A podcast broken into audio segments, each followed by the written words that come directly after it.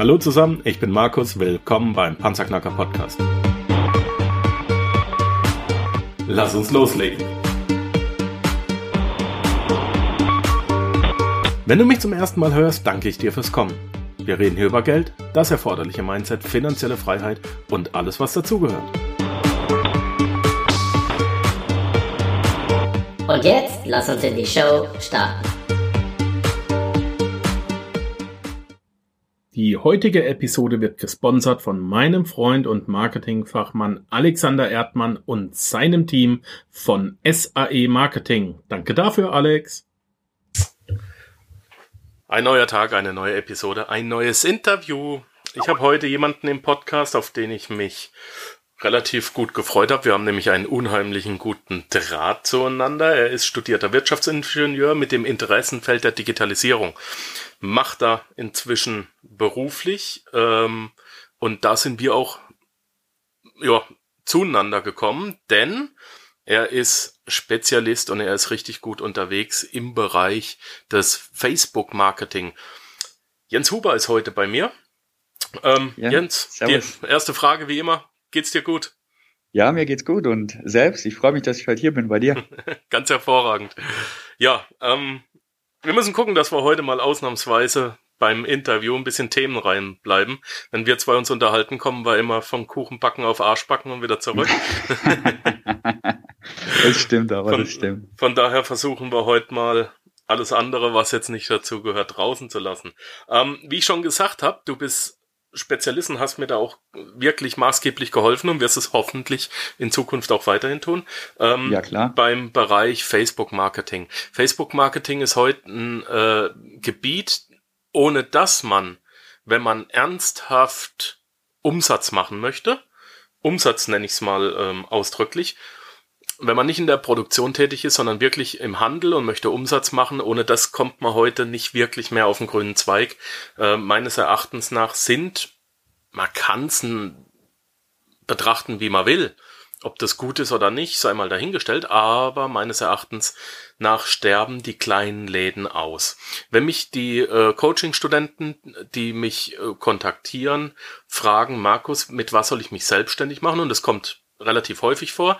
Dann gebe ich immer drei Ratschläge und sag, ähm, äh, oder ich gebe äh, drei Gruppen vor, die in denen man sich selbstständig machen kann. Die erste Gruppe wäre der Handel, die zweite Gruppe wäre ähm, die Produktion und das dritte ist ein Dienstleistungsunternehmen. Handel übernimmt heute das Internet, deswegen mach keinen Laden auf. Du hast äh, Kapitalbindung, du hast eine begrenzte Reichweite, du hast ähm, natürlich ein Lager, das du halten musst, ja. Und genau. das Internet nimmt dir alles ab. Produktion sind wir uns auch drüber im Klaren. Wenn du erstmal ein paar große Maschinen brauchst, Hallen, Material, das ist eine unheimlich große Kapitalbindung. Und sowohl der Osten, der Nahe Osten, als auch der Ferne Osten, die nehmen uns das ab. Heutzutage was aus China in guter Qualität zu importieren oder Schweißarbeiten ähm, aus, aus Bulgarien, die sind heute kein Problem mehr.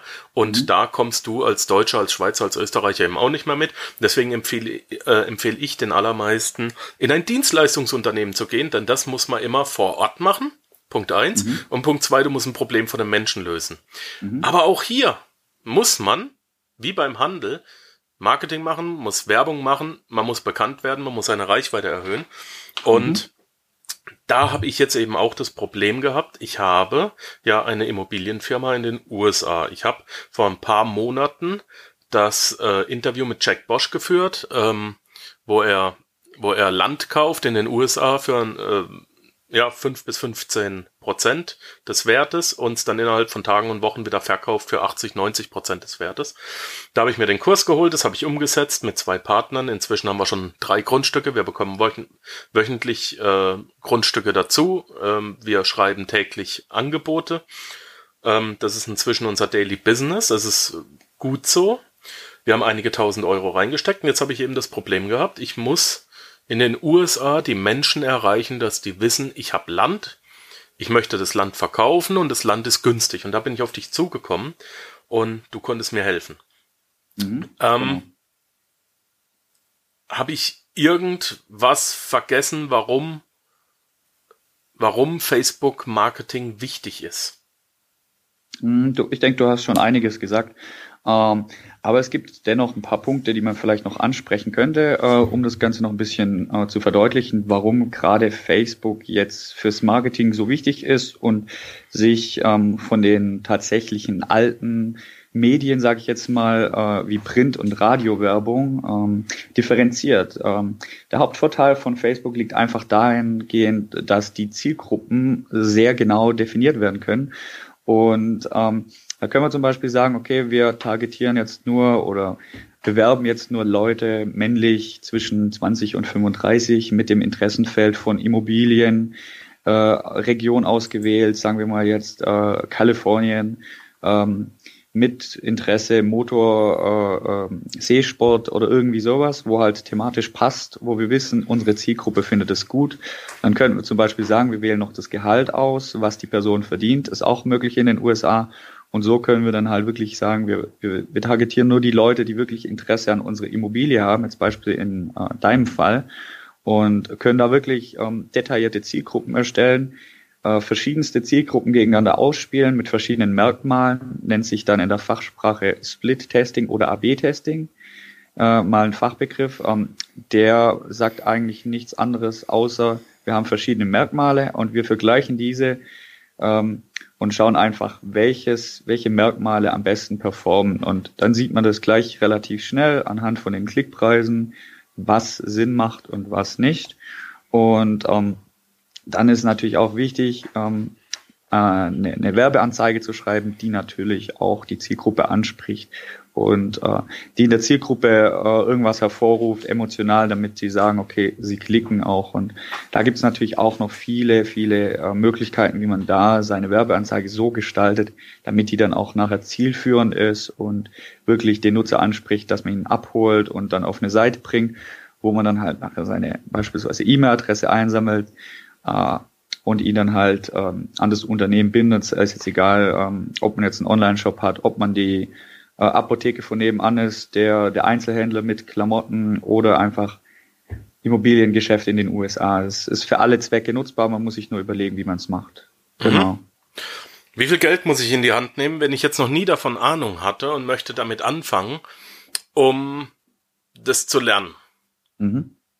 Ja, also man muss schon einiges an Geld verbrennen und der Lernprozess ist auch, ist auch immer sehr, sag ich mal, ja, es ist linear, ähm, man lernt immer wieder dazu, man muss sich austauschen mit anderen Personen und ähm, wie gesagt, äh, man, man lernt es nicht von heute auf morgen und man muss auch wirklich sehr viel probieren ohne, ohne das. Also ich weiß nicht, ich habe schon einige hundert Euro verbraten, und äh, es werden auch noch einige dazukommen. Und ich sage immer, nicht jede Anzeige funktioniert, nicht jede Zielgruppe funktioniert und auch nicht jedes Produkt funktioniert. Da muss man einfach testen, wo, wo liegt der, der Schmerz der Zielgruppe und wo kann man dann angreifen, seine Anzeigen verbessern, sein Produkt verbessern.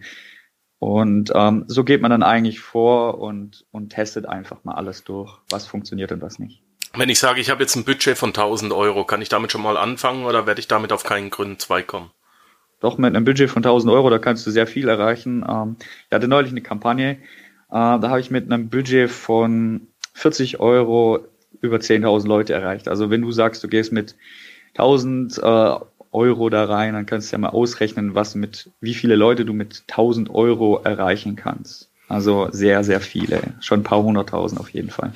Okay. Das ist recht viel. Damit kann man ja im Offline-Marketing noch nicht viel anfangen. 1000 Euro genau. sind ja im Offline-Marketing mhm. unheimlich schnell verbrannt. Ähm, mhm. Wie kann ich das lernen? Wie hast du das gelernt? Ich, äh, mhm. ich persönlich bin kein technikunbegabter Mensch. Ich sag's mal mhm. so. Äh, ich bin auch technikaffin. Ähm, mhm. Aber der Facebook Manager Facebook Marketing, das ist schon was für die richtig großen Jungs, oder? Gut, also jeder fängt mal klein an und ähm, ich muss sagen, ich habe am Anfang auch sehr, es war sehr überwältigend, das ganze Interface, weil es doch sehr umfangreich ist. Man versteht manche Dinge am Anfang gar nicht, aber wenn man sich dann mal eingearbeitet hat, mal die ersten Werbeanzeigen geschalten hat, geguckt hat, was funktioniert und was nicht, dann wird man schnell merken, okay, äh, so nicht oder doch eher so. Und ähm, währenddessen sollte man sich halt immer weiterbilden, äh, sich mit den Begriffen auseinandersetzen, die halt wichtig sind, wie zum Beispiel was ist eine Custom Audience, was ist eine Lookalike Audience, wie erstelle ich die und ähm, ich sag mal so, das Technische kann jeder lernen. Am Ende scheitert es nur an der, an der richtigen Zielgruppe und am richtigen Split-Testing. Und ähm, natürlich muss deine Seite auch konvertieren, das stimmt. Aber selbst mit einer richtig schlechten Landingpage kannst du Leute zum, zum Eintragen von einer E-Mail-Adresse bringen. Aber es sind manchmal auch Kleinigkeiten, die den Ausschlag geben. Manchmal reicht schon ein roter Rand um ein, um ein Bild herum, dass die Leute einfach klicken und auf die Seite kommen. Also es sind manchmal nur Kleinigkeiten, wo dich dann vom vom Erfolg dann, sag ich mal, abhalten oder von günstigen Klickpreisen. Und das gilt es dann halt zu identifizieren und einfach auszuprobieren, was funktioniert und was nicht. Und das ist sehr umfangreich und kann auch äh, sehr viel Geld kosten. Aber man kann alles lernen und wenn man sich äh, in die Praxis stürzt und nebenher ein bisschen die Theorie verfolgt, dann äh, kann das jeder lernen. Und wie gesagt, wenn jemand Hilfe braucht, kann er mich da auch gerne anschreiben. Die ganzen äh, Kontaktdaten sind in den Show Notes. Mhm wie viel, oh, jetzt hast du mich aus dem Konzept gebracht. Ähm, ja, kein Problem.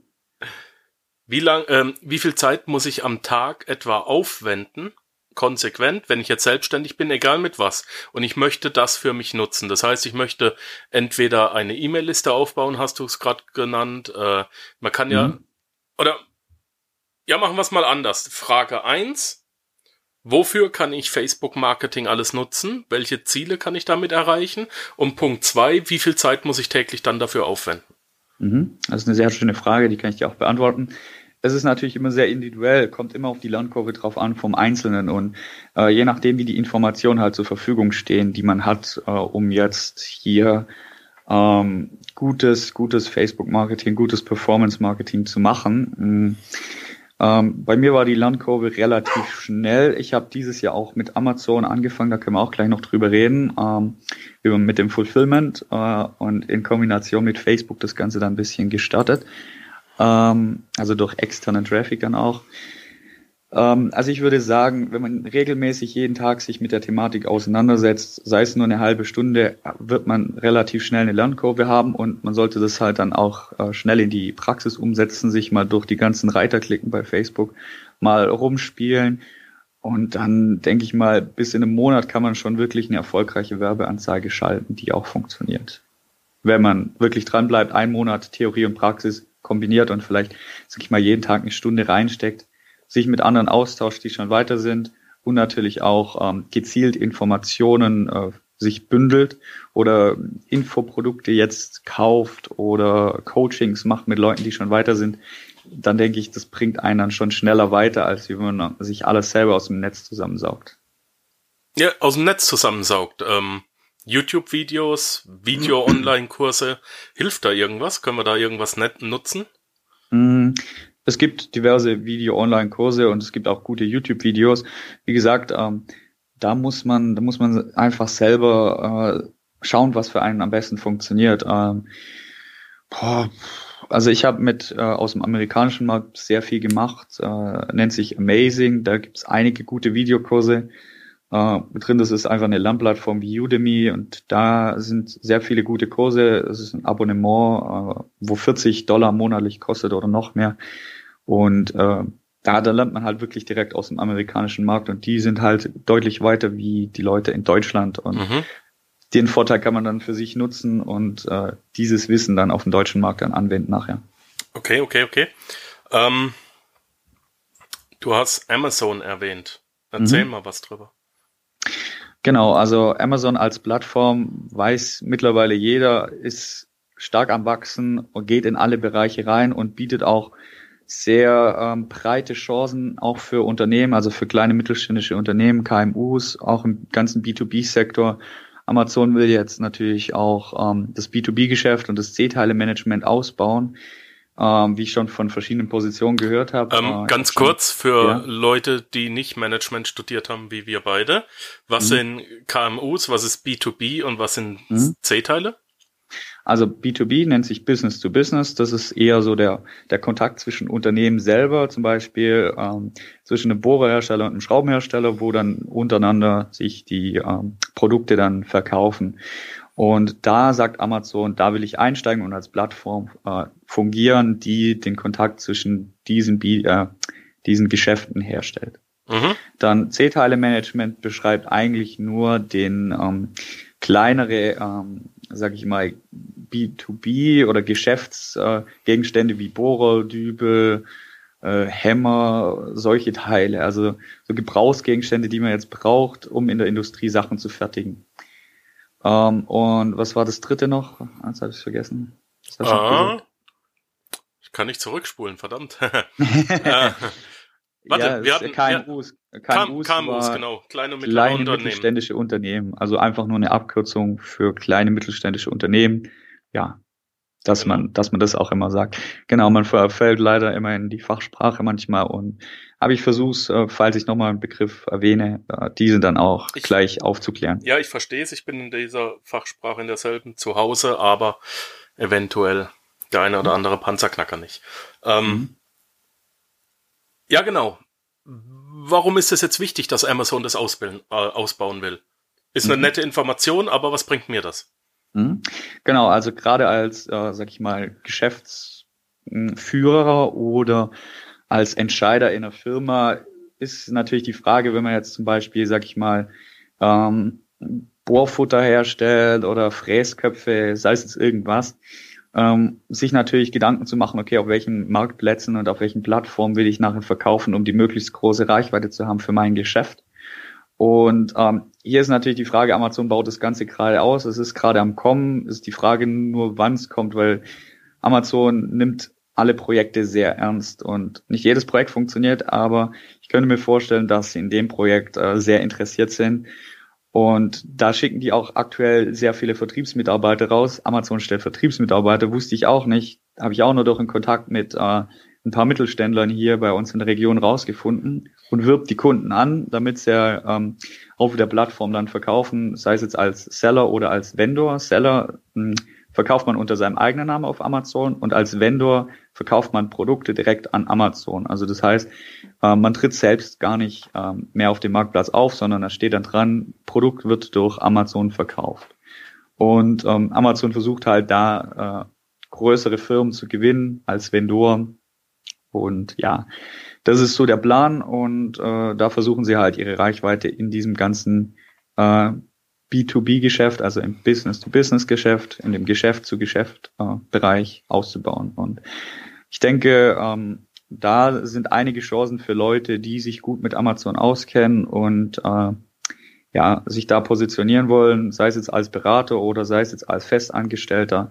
Es, man wird sehr wertvoll, wenn man sich mit Plattformen wie Amazon, Facebook und äh, anderen ja, Dingen, die am wachsen sind, auseinandersetzt. Google. Google zum Beispiel auch, ja. Ich genau. persönlich genau. glaube, dass Amazon die größte Firma der Welt werden wird. Mhm. Denkst du das auch? Mm, ja, also sie haben auf jeden Fall das Potenzial dazu, sie haben das Kapital dazu und äh, die innovativen Ideen auch, äh, wie zum Beispiel, da kam neulich ein Bericht über, über HoloLenses. HoloLenses sind Brillen mit Hologrammen, die mit dem Internet verbunden sind und ähm, die genaue Technologie dahinter weiß ich jetzt auch nicht, aber ähm, Google hat es versucht, Google hat es nicht wirklich hingekriegt und gerade arbeitet Amazon an so einem Produkt. Und wenn Amazon das natürlich hinkriegt, dass solche Brillen funktionsfähig sind und äh, langfristig auch mit dem Algorithmus Alexa, Alexa ist die künstliche Intelligenz von Amazon, kennt wahrscheinlich aktuell jeder durch äh, ja. den Lautsprecher Amazon Echo, diese, diese Brillen sind dann auch mit dem Algorithmus verbunden und der hilft einem dann nur durch äh, sagen, Alexa, äh, such mir mal dies und das, hilft einem und zeigt dann auf der Brille dann nachher an, wo es hingehen soll, in welche Richtung, wo das nächste, äh, der nächste Bäcker ist. Solche Dinge. Also sehr interessant, was Amazon da aktuell auf den Markt bringt. Wow. Ähm, ja, wo bist du jetzt gerade aktuell unterwegs? Wie hast du diese beiden Gruppen, Facebook-Werbung und Amazon miteinander verbunden? Mhm. Das ist eine sehr gute Frage. Werde ich dir jetzt beantworten. Und zwar, ich sehe auf beiden Plattformen sehr große Chancen.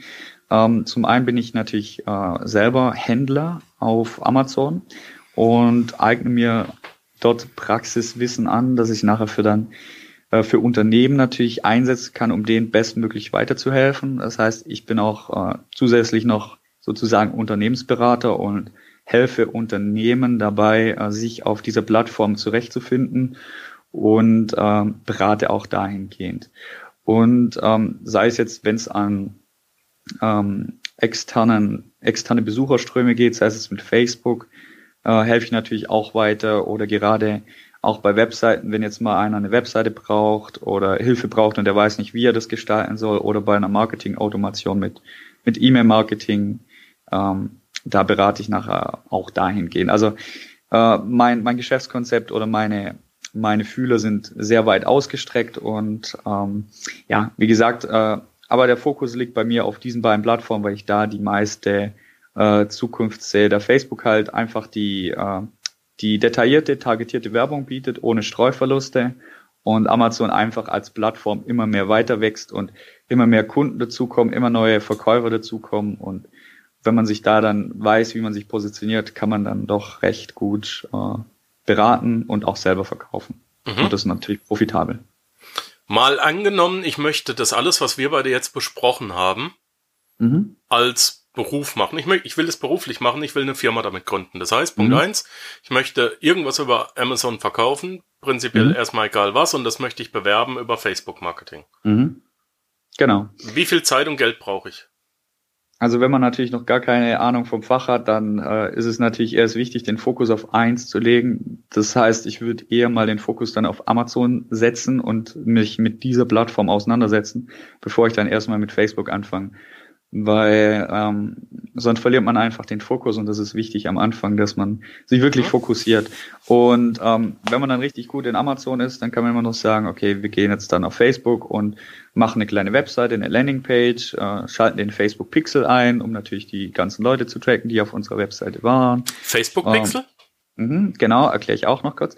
Der Facebook Pixel ist einfach ein kleines Stück äh, JavaScript-Code. JavaScript ist eine Programmiersprache und mit dieser, also mit diesem kleinen Code, das sind einfach ein paar Zahlen, ein paar Buchstaben, diesen kann man dann auf seine Webseite packen und dieser Code sendet dann an Facebook ein Signal, diese Person war auf meiner Webseite.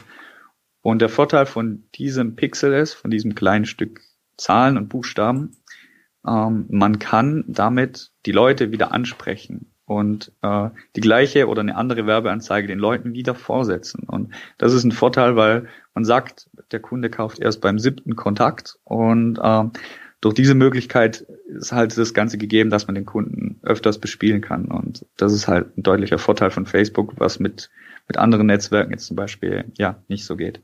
Mhm. Ja, verstanden. Das Stichwort hier ist Retargeting. Das heißt, äh, der Kunde ist für mich mit diesem Facebook Pixel nicht mehr anonym, sondern ich kann tatsächlich sehen, also ich weiß jetzt nicht seinen Vor- und Nachnamen, aber ich kann tatsächlich sehen, ähm, der Kunde ist männlich, 34 Jahre alt und oder ach 70 Prozent meiner Kunden sind männlich. Äh, die sind zwischen 34 und 45 Jahre alt. Und mhm. der und der Kunde ist jetzt zwar auf die Webseite gegangen, hat sich auch das und das Video angeschaut, hat aber dann nicht geklickt. Und mhm. jetzt kann ich ihm ganz speziell irgendwas schicken. Hey, klick doch noch mal drauf. Was, warum hast du nicht geklickt? Warum hast du nicht gekauft? Warum hast du das Angebot nicht ähm, wahrgenommen? Und man muss ihm nicht, nicht noch mal von irgendwo äh, zu irgendeinem Zeitpunkt ansprechen, was er schon kennt. Genau. Ja, man holt ihn an, also an, auf diesem Wissens- und Bedürfnisstand ab, kann man das so sagen? Ja. Wissens- und mhm. Bedürfnisstand, wo er ist. Mhm. Und solange, genau. und solange wir Probleme von Kunden lösen, ist es auch immer, meines Erachtens nach, legal, ihn weiter zu bewerben und ihm was verkaufen zu wollen. Ja. Ja. Solange wir keinen Schrott verkaufen, dürfen wir Geld dafür verlangen, oder? Mhm, ja. Klar. Also wie gesagt, wenn es zum Beispiel auch äh, an Informationsprodukte geht, wenn das Produkt wirklich gut ist, dem Kunden weiterhilft und er sich dadurch die Zeit sparen kann, ähm, zum Beispiel durch äh, Trial and Error, also das heißt dann versuchen und scheitern, ähm, dann ist halt auch ein kleiner Betrag einmal gerechtfertigt und ähm, ja, dann denke ich, ist das doch recht legitim, wenn man dem Kunden dann den Mehrwert liefert. Und das ist ja auch schlussendlich der Sinn der Sache, dass beide Parteien davon profitieren. Und ähm, das ist natürlich auch das Ding als Berater, wenn man sagt, ähm, man hat dem Kunden weitergeholfen und man ist zufrieden, dass er ähm, schlussendlich ja sein Problem gelöst hat und das passiert. Ja. Alles klar. Ähm, welche Digitalisierung wendest du bei dir noch an? Ich meine, du hast jetzt wie ich ein Laptop-Business. Du sitzt zu Hause an deinem Laptop und verdienst Geld. Mhm. Übers Internet. Was machst du noch außer die beiden Sachen. Gibt's noch irgendwas zu beachten? Was könnte man noch machen?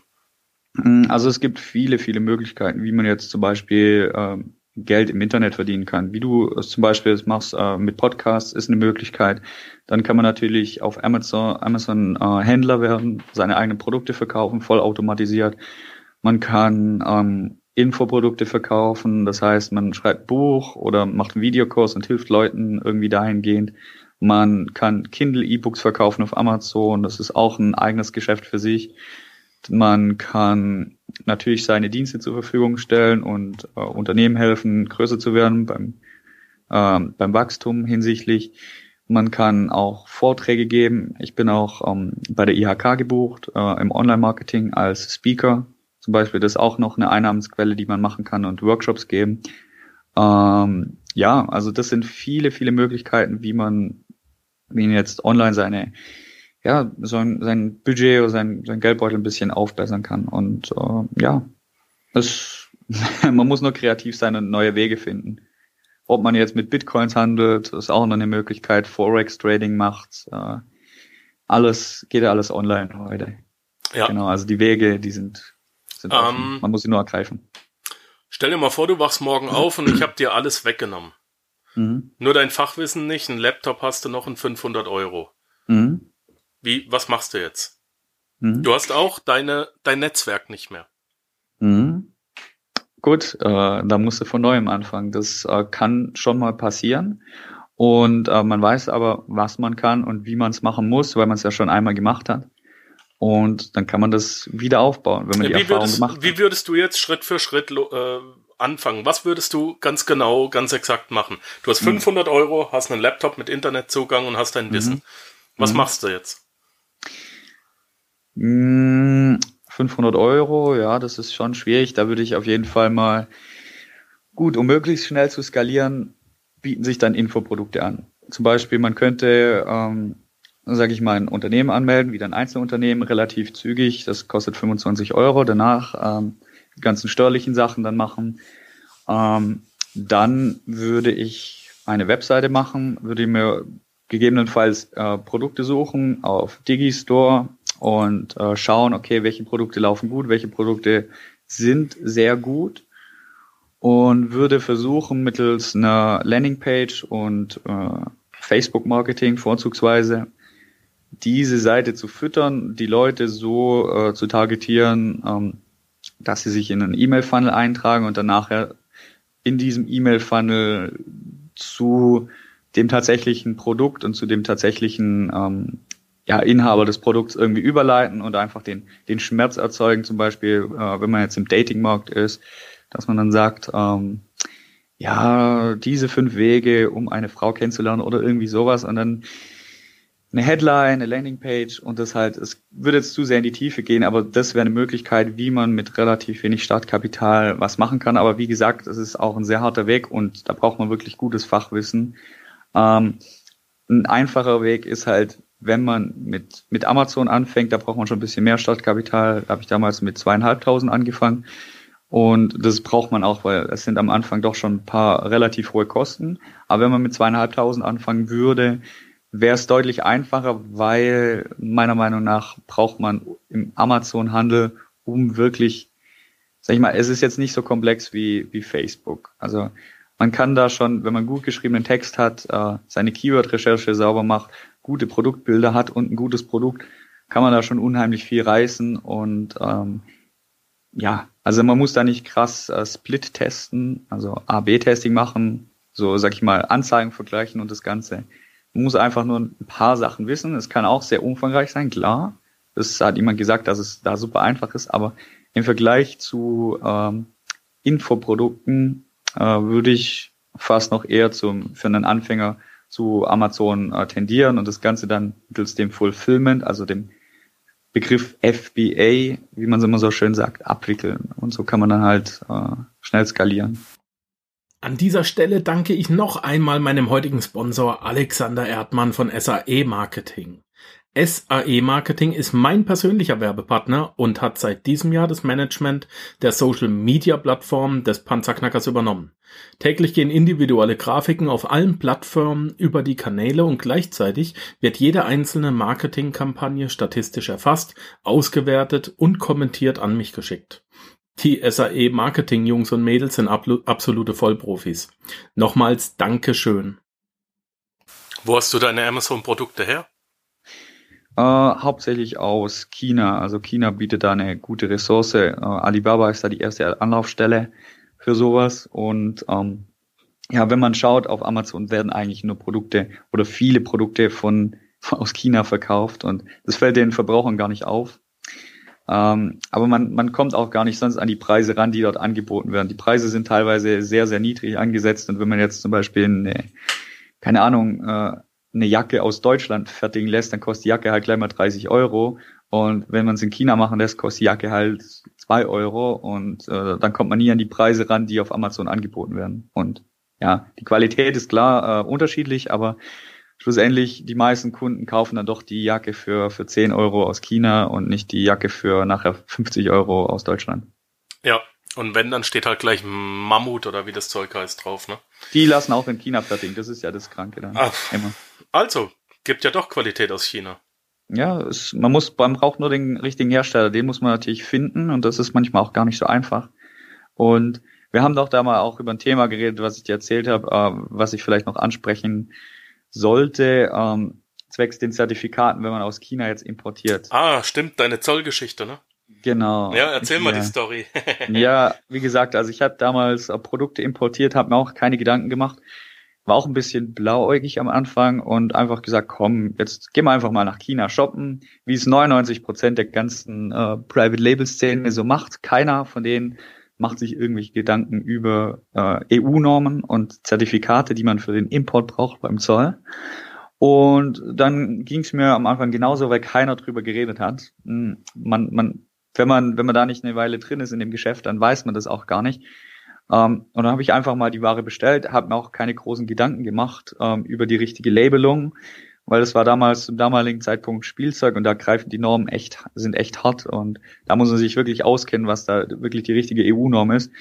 Und dann ist das Ding halt immer am Zoll gehangen, äh, wegen paar Kleinigkeiten und ähm, die wollten das dann partout nicht durchlassen. Das waren dann halt mal 6000 Euro und dann muss man das Ganze wieder ausführen. Also es kann dann doch schon sehr wehtun und ähm, naja, es ist nicht so toll dann. Also wie gesagt, ich kann es nur jedem raten, selbst Leuten, die schon ein Jahr dabei sind oder zwei Jahre auf Amazon schon verkaufen. Es gibt Leute, die, die, die machen sich da keine Gedanken und die merken es dann erstmal, wenn sie eine Lieferung von ein paar tausend Euro haben und die kommt, äh, die kommt nachher nicht durch den Zoll. Dann sagen sie sich, oh, habe ich da was vergessen? Hm, an was liegt jetzt? Da und dann ist was. schon zu spät. Genau, da war was. Was ist die Lösung? Wie hast du das geregelt? Musst du dir jetzt wirklich EU-Normen angucken, wenn du was importierst und schauen und dann sicherstellen, dass dieses Produkt den EU-Normen entspricht oder reicht's, wenn dir das der Hersteller zertifiziert oder ja? Also die, die Hersteller in China, die haben im Normalfall keine, keine Zertifikate, keiner. Und wenn sie welche haben, sind es die falschen oder veraltet oder für ein anderes Produkt und versuchen es dir zu verkaufen, als wäre es das Richtige. Oder gefälscht. Passt aber nicht.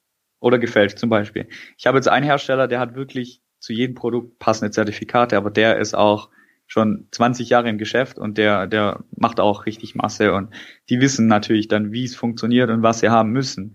Und ähm, das finde ich natürlich gut, aber 99 Prozent aller, die ich anschreibe oder mit denen ich spreche, haben die Zertifikate nicht. Das heißt, die wollen im Normalfall, dass man die selber macht, obwohl es eigentlich ihre Pflicht ist, mhm. ähm, als, als Hersteller diese Zertifikate zu haben, damit sie sagen, okay, unsere Produkte sind frei von Schadstoffen, äh, entsprechen dieser Norm und so weiter und so fort. Also ähm, man muss die dann meistens selber machen und das sind nochmal Kosten, die oben drauf kommen, die die meisten nicht kalkulieren. Und dann sieht's mit der Marge nämlich schon am Anfang sehr äh, knapp aus, sag ich mal. Was kostet so ein Zertifikat? Je nachdem, welche, welche EU-Norm da greift oder welche Richtlinie. Es gibt ja verschiedene, zum Beispiel haben wir äh, eine REACH-Richtlinie für, EU, für die EU. Ähm, da kostet ein Zertifikat zwischen 600 und 1000 manchmal, kommt drauf an. Und das schlägt sich dann halt schon im Gewinn nachher nieder. Und ähm, ja, also, und man braucht es einfach. Und wenn man das halt nicht hat oder äh, eine CE-Zertifizierung laut den Normen EN 71 bis 71,3 oder sowas. Ähm, die ist jetzt vielleicht ein bisschen günstiger, die kostet halt mal nur 300 Euro. Kommt aber auch immer auf die Komponenten drauf an, wie viel getestet wird. Wenn natürlich 300 Kunststoffe da drin sind, verschiedene Weichmacher oder was, dann dann brauchen, braucht das Testlabor deutlich länger, um das zu testen, dann steigt der Preis von dem Zertifikat. Es gibt, es gibt diesen einen Laden, wie heißt denn der? Ähm, boah, mir fällt der Name nicht ein, aber meine Freundin steht so tierisch drauf. Wenn mhm. dieses Interview hört, habe ich nachher wieder Ärger. Ähm, mhm. die liebt diesen Laden. Das ist ja im, im Prinzip ein Billigladen. Das heißt, wenn wir, wenn, wenn du da irgendwas holst für den Garten oder so, ähm, irgend Blechblumentopf oder so, dann ist das mhm. Zeug in Ordnung. Aber du kommst halt da rein, äh, gerade im Sommer, und, und du riechst schon die ganzen Weichmacher. Du weißt genau, das Zeug kommt alles aus China. Mhm. Und wenn du da eine halbe Stunde drin bist, dann wird dir übel. So wie es mhm. in den Anfang der 80er, Ende der 70er in Deutschland war, ne? Hast du mhm. da, hast du da einen äh, aufblasbaren Kinderfußball gekriegt, dann konntest du 20 Minuten danach spielen, dann hattest du als kleiner Rotzer Kopfweh. Warum? Weil das Ding natürlich einen drei Meter im Umkreis ausgedampft hat. Ähm, ja, und da läufst du in den Laden rein, da hast du immer noch, da, da wird dir immer noch übel, da bin ich mir auch nicht sicher, ob das alles äh, legal ist, was die da verkaufen, da bin ich mir überhaupt nicht sicher. Und gerade mhm. wenn es eben drum geht, ich habe ja zwei Enkelkinder, äh, für die Kleinen was zu holen, da wird da drin eben nichts gekauft. Mhm. Nur Sachen, die man eben in, in den Garten stellt, irgendwas Holzmäßiges oder so. Aber sie liebt diesen Laden und ähm, ja, müsste man auch mal gucken, ob die alles nach EU-Norm zertifizieren. CE-Kennzeichnung. Ja, Komm, wenn ja. wir schon beim Fach sind, was heißt das? CE-Kennzeichnung. Also es ist einfach nur eine Norm, da fallen verschiedene, ähm, sag ich mal, Produkte drunter und das heißt, ich kann mal ein bisschen genauer auf die Norm eingehen, die greift für verschiedene Produkte. Ich müsste es gerade auch mal aufmachen. Also Spielzeug ist auf jeden Fall dabei. Dann sind äh, Trainingsgeräte teilweise dabei. Ähm, eine Sekunde, ich schaue es mir gerade mal an. Ähm, also sie greift nicht für viele. Elektronik ist auch noch was dabei, wenn man zum Beispiel jetzt LEDs importiert oder ähm, ja, also da gibt's da gibt's einiges. Da kann man re relativ schnell sehen, unter welche welche ähm, ähm, ja welche Produkte unter die CE-Norm fallen. Hier haben wir zum Beispiel Spielzeug, Bauprodukte, äh, Haushaltsgefriergeräte, Medizinprodukte, Aufzüge, Druckgeräte, Maschinen, Funkanlagen, Seilbahn, Messgeräte. Also und dann muss man sich natürlich mit der mit der Labelung auseinandersetzen. Das heißt, ähm, ich gehe jetzt mal von Spielzeug aus. So ähm, bei Spielzeug äh, greift die CE-Richtlinie und äh, da, das heißt, auf die Verpackung muss ein CE-Zeichen drauf. Dann zum Beispiel, für welche Altersgruppe ist es geeignet, wenn es jetzt für Kinder, nicht geeignet für Kinder unter drei Jahren ist, muss ein Symbol drauf, nicht geeignet für Kinder unter drei Jahren und der Aufdruck, Vorsicht, verschluckbare Kleinteile. Dann muss auf die Verpackung drauf ähm, der Händler und die Anschrift.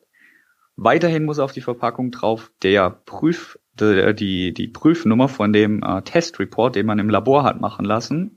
Weiterhin muss auf die Verpackung drauf eine ähm, deutsche Betriebsanleitung und auf das Produkt selber muss auch nochmals die Prüfnummer drauf von dem Testreport. Und ähm, das muss man alles erfüllen und wenn man da ein so ein Ding nicht erfüllt hat und der Zoll macht eine Stichprobenkontrolle, zieht er das Ding raus und sagt, hm, wir haben Zweifel, dass das bei Ihnen passt. Einmal die Nummer nicht die Nummer ist kritisch, die Prüfnummer. Wenn die nicht drauf ist auf dem Produkt oder auf der Betriebsanleitung, sagt sich der Zoll, hm, ne, können wir nicht zuordnen, selbst wenn der Bericht passt. Also das ist ganz, ganz tricky sowas. Und gerade bei Spielzeug, da muss man sich äh, sehr, sehr gut mit den Normen auseinandersetzen. Und äh, ja, wenn es mal zu einer Kontrolle kommt, dann lassen die es halt eben nicht durch, wenn das nicht hundertprozentig passt. Außer man, man verhandelt gut mit denen und sagt, okay, man bessert es nach. Wenn man sagt, okay, man hat die Norm äh, im Großen und Ganzen erfüllt, hatte ich auch schon mal. Äh, dann habe ich mit denen nachverhandelt, habe gesagt, okay, bitte lass durch, ich mache das im Nachhinein und so weiter und so fort. Und dann ähm, kann man das im Nachhinein noch machen. Okay. Genau. Ja, also das mal zu dem CE. Also ums ums nochmal abzuschließen, es ist eine Konformitätserklärung, aber es genau. äh, heißt nicht so. Es äh, stand anfänglich für äh, jetzt oh mein Französisch Communauté äh, Europonais, also im Prinzip für Europäische Gemeinschaft auf Französisch. Und ähm, mhm. es erklärt, der Hersteller erklärt damit, ich zitiere, dass das Produkt den geltenden Anforderungen genügt, die in den Harmonisierungsrechtsvorschriften mhm. der Gemeinschaft über ihre Anbringung festgelegt wird. Jetzt ist ganz wichtig zu sagen, die CE-Kennzeichnung ist kein Qualitätssiegel, sondern eine Kennzeichnung, die durch den Inverkehrbringer, was jetzt du bist, auch wenn du über Amazon was verkaufst, du bringst es in Verkehr, nach genau. eigenem genau. Ermessen aufzubringen ist. So, und äh, Zitat Ende. Und ähm, damit bist du aber auch haftbar dafür. Mhm. Genau, also je nachdem, ob man die Konformitätserklärung unterschreibt, an sich ähm, unterschreibt die Konformitätserklärung der Exporteur. Ähm, je nachdem, ähm, man, man, sag ich mal, bei einer Nachverhandlung kann es dazu kommen, dass sie eine Konformitätserklärung nachfordern, würde ich aber nicht unterschreiben. Also lieber vom Exporteur unterschreiben lassen, weil sonst ist man nämlich haftbar und dann kommt halt die EU und sagt, hey, ihre Produkte haben das und das angerichtet nachher. Deswegen sollte es eher lieber unterschreiben, dass man da selber aus der Haftung raus ist. Ja. Also, mal kurz was aus China importieren und dann ein bisschen verkaufen ist nicht, so. ist nicht Nein. Ist nicht so. Kann man machen, solange es gut geht. Wenn man auf die mhm. Schnauze fällt, tut's weh. Kann genau, man, also kann man auch böse verklagt werden, ne? Definitiv, definitiv. Und äh, das ist halt echt wirklich, da sollten sich manche Händler wirklich Gedanken machen an ihre ganzen Zertifizierungen und so. Und da draußen gibt es noch so viele, die, die keine Ahnung von dem ganzen Zeugs haben. Und da ist wirklich Nachholbedarf. Und ich kann es nur jedem sagen, informiert euch im Internet, recherchiert lieber äh, stundenlang, bevor die Ware nachher am Zoll hängt und kann die dann zurückschicken oder vernichten lassen.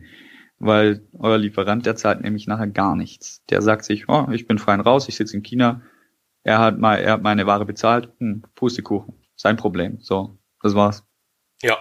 Also das juckt die nachher nicht. Die haben ihr Geld. Wenn du keine keine uh, Trade Assurance mit Alibaba gemacht hast, würde ich auch immer empfehlen, wenn du dir mal so unsicher bist bei irgendwas, dann über Alibaba eine Versicherung machen, dass die das Ganze im Auge behalten und die ganzen ähm, Bedingungen, die ausgehandelt wurden. Man kann da auch einen Vertrag hochladen bei Alibaba und äh, vordefinierte für, sag ich mal, äh, Bedingungen definieren, unter denen gehandelt wird und dann äh, greift Alibaba im Falle eines Falles als ähm, Partei und schlichtet das Ganze. Und da haben die Lieferanten sehr ähm, Respekt davor, weil sonst fliegen sie von der Handelsplattform und dann verkaufen sie gar nichts mehr. Mhm. Wenn sie da äh, irgendwie Scheiße treiben. Genau. Also das ist nur noch mal zur Info. Wie ist das mit dem Händler nachverhandeln, wenn du jetzt schon äh, größere Posten über ein paar Monate bei dem gekauft hast und sagst dem halt dann, Kollege, wenn wir das jetzt nicht auf die Reihe kriegen, dann hast du mich als Kunden verloren.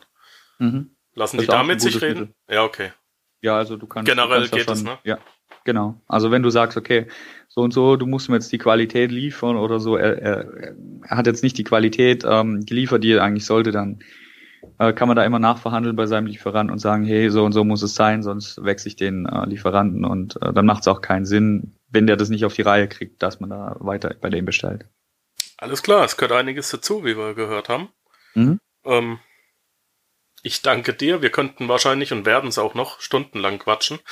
Mhm. Aber das soll es mal für heute und hier jetzt gewesen sein. Ich hoffe, wir konnten einigen Panzerknackern ein bisschen Denkanstöße geben.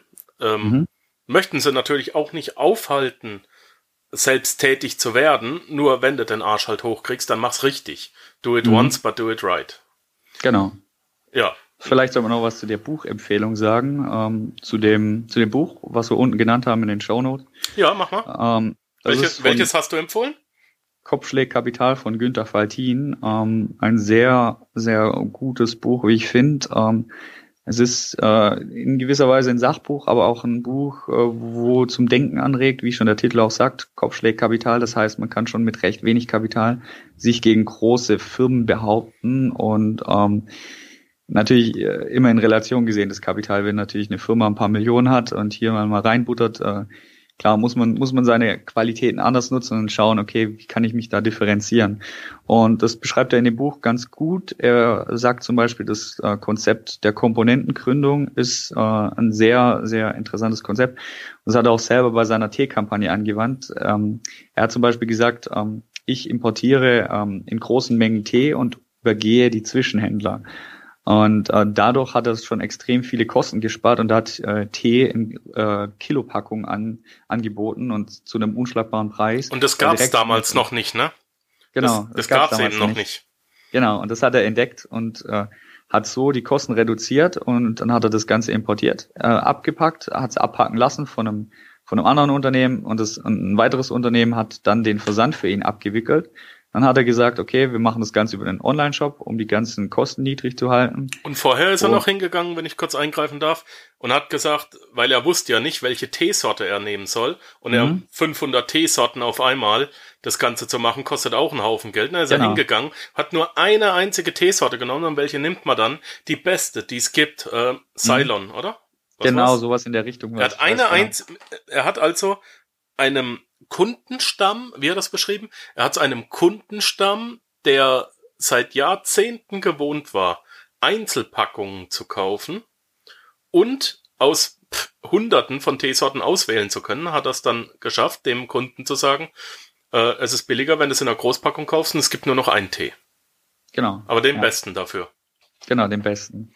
Das ja. muss man dann halt auch richtig kommunizieren und das hat er, denke ich, auch ganz gut gemacht und das ist, wie du gesagt hast, ist ein, sehr interessanter Ansatz. Es, es, hätte auch nicht funktionieren können. das heißt, da muss man natürlich auch vorher viel äh, Marktrecherche machen und, äh, sag ich mal, gutes Produktmanagement schauen, wo sind die Bedürfnisse des Kunden und äh, dann zu identifizieren, äh, klappt es oder klappt es nicht, weil sonst äh, schießt man einfach ins Blaue, hat fünf Tonnen Tee da rumliegen und kriegt es nicht verkauft.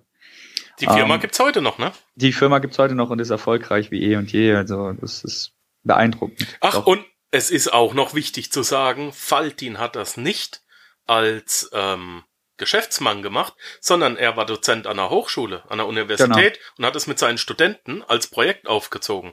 Mhm. Richtig? Das ist Respekt, ja, es, so, sowas, sowas in Es war Richtung einfach was. ein Gedankenspiel am Anfang. Das mhm. und das ist das Problem, das und das wäre die logischste Aufgabenstellung. Wir mhm. ziehen es durch. Und jetzt genau. gibt's die Firma seit wie vielen Jahren? Immer noch. Zehn Jahre, über zehn Jahre auf jeden Fall. Ja, einiges, einiges, ja. Hm. Ja, also ein weiterer Punkt, was er noch gesagt hat, ähm, die Komponentengründung beschreibt gerade auch das Modell von Amazon jetzt gerade durch den Fulfillment. Äh, Dienst. Man kann hier sehr viel automatisieren und das hat er ja auch gemacht. Er hat damals halt nicht Amazon als Fulfillment genommen, sondern irgendeinen anderen, der das angeboten hat. Das bieten ja viele Logistiker an. Fulfillment heißt?